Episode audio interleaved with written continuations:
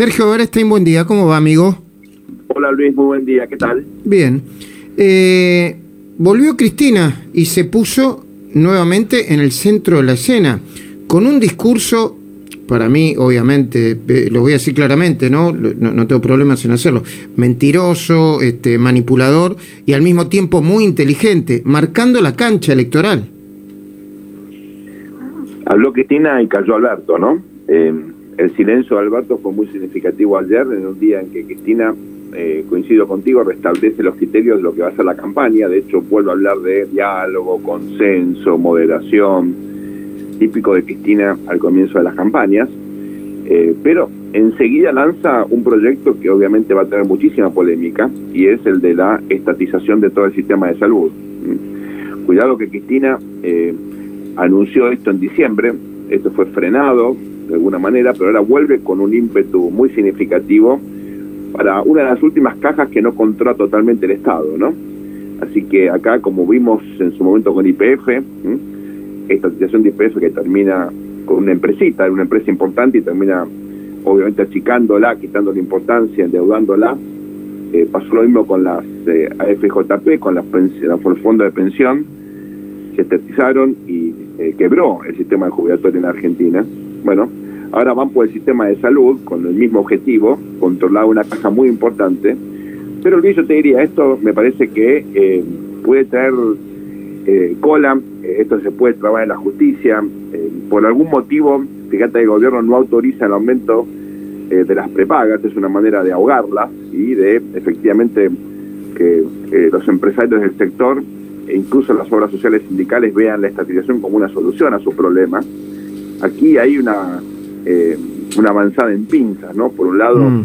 afectar la lógica financiera de estas organizaciones para luego ofrecer, entre comillas, la solución de la estatización que termina costándole al contribuyente una fortuna. Esto termina en más inflación, en más desarreglos y algo muy importante, Luis, la cámpora es un partido de cuadros, no es un partido de masa. Y los cuadros necesitan espacios burocráticos o recursos para controlar necesitan, necesitan caja. ¿eh? Eh, no, es una militancia de honor, en, como dice Cristina, sino que es caja. Ahora, vos por un lado muy bien apuntaste la idea de que cada vez que plantea un cambio de sistema va por la caja, por lo menos el kirchnerismo, el oficialismo. ¿no? En este caso la caja de salud, que es una caja muy apetecible. Recordemos eh, la, Superintendencia de Seguro de Salud, que reparte miles de millones de pesos.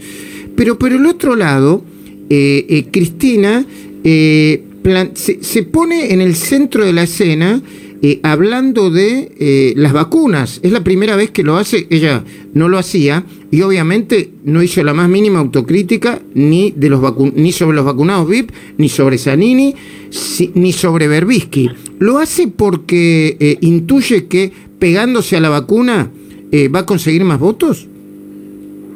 Bueno, vemos que Cristina fue crucial en la gestión con Rusia para conseguir la Sputnik B. De hecho, fue ella la que eh, en parte reaccionó ante la inclinación del gobierno por la vacuna de AstraZeneca, AstraZeneca, perdón, eh, y eh, con lo cual ella tuvo, no, no públicamente, pero en la gestión de las vacunas un rol fundamental, ¿no? dicho esto, yo te diría, la vacuna se convirtió en un tema importante para el, en el debate político argentino. Recordemos que la semana pasada en el Parlamento eh, se discutió esta cuestión con los laboratorios o algunos laboratorios explicando qué había ocurrido. Y sobre todo hay una polémica fundamental por la vacuna de Pfizer, que tiene un elemento adicional y es que la única hasta ahora autorizada para los chicos de entre 12 y 18 años. Bueno, Argentina no la tiene. No, y el otro elemento adicional, perdón Sergio, es que Biden acaba de... No, Biden no, eh, es una nota que escribió Román Lechman en Infobae y dice que eh, está por anunciar una nueva donación de, los Estados Unidos a vacunas a países en desarrollo y países pobres, pero también en desarrollo, y que Argentina no puede estar porque no están aprobadas las vacunas ni de Pfizer, ni de Janssen, ni de Moderna, ni, ni otros laboratorios eh, norteamericanos. Exactamente, con lo cual hay una politización de hecho en la cuestión de las vacunas, es inevitable que así sea. Esto ocurre en todas partes del mundo, no solamente en la Argentina. Aquí hay un componente ideológico o si querés geopolítico, ¿no? Entonces, lo que pide Cristina es imposible y es un debate incómodo para el oficialismo, muy incómodo. Por eso ella pide que no se debata. Mm.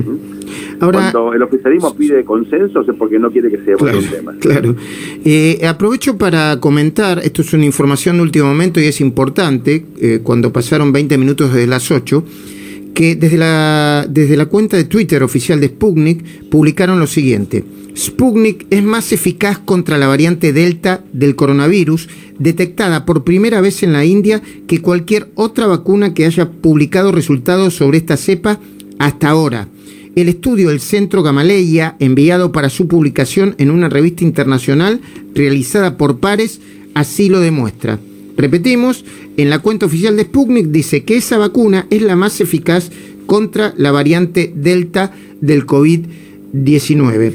Y Sergio, a propósito de las últimas encuestas que se conocieron, hay una encuesta de Management and Fit que yo creo que no se terminó de leer bien, porque si bien dice que está perdiendo intención de votos y intención de voto y, e imagen positiva o está aumentando la imagen negativa al frente de todos entre los votantes de la provincia de Buenos Aires, tampoco plantea cifras definitivas como para sospechar de una posible derrota en la provincia de Buenos Aires por parte del frente de todos. ¿Cuál es tu mirada? Yo creo que coincido con esa lectura, es demasiado prematuro de todas formas para entender las tendencias electorales, porque no tenemos, eh, Luis, las candidaturas definidas, tampoco sabemos cuántos espacios van a competir. Finalmente, por ejemplo, el peronismo disidente encabezado por Randazo, ¿será una opción electoral, digamos, competitiva? No lo sabemos, ¿no? Eh, y dos cuestiones adicionales, Luis.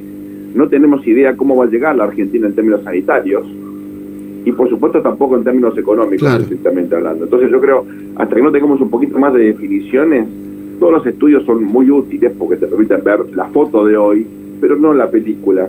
Así que seamos prudentes y esperemos a que en los próximos meses tengamos más definiciones en estos cuatro en estas cuatro dimensiones. Hoy es el día del libro, Sergio Berestein, entonces estamos preguntando a todos nuestros colegas, a, la audiencia y obviamente a, todo nuestro staff qué libro lo atravesó y qué libro lo marcó. Eh, eh, pasamos desde Gabriel García Márquez hasta Sábato, eh, Paul Oster, Alejo Carpentier, Fyodor Dostoyevsky.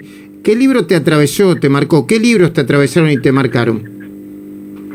Yo estudié originalmente historia y el historiador que más me marcó fue Tulio Alperín un argentino fabuloso, eh, ya fallecido, y recomiendo un libro de él que se llama Revolución y Guerra, mm. que es la mejor manera de entender la Revolución de Mayo y la década siguiente, la década entre 1810 y 1820.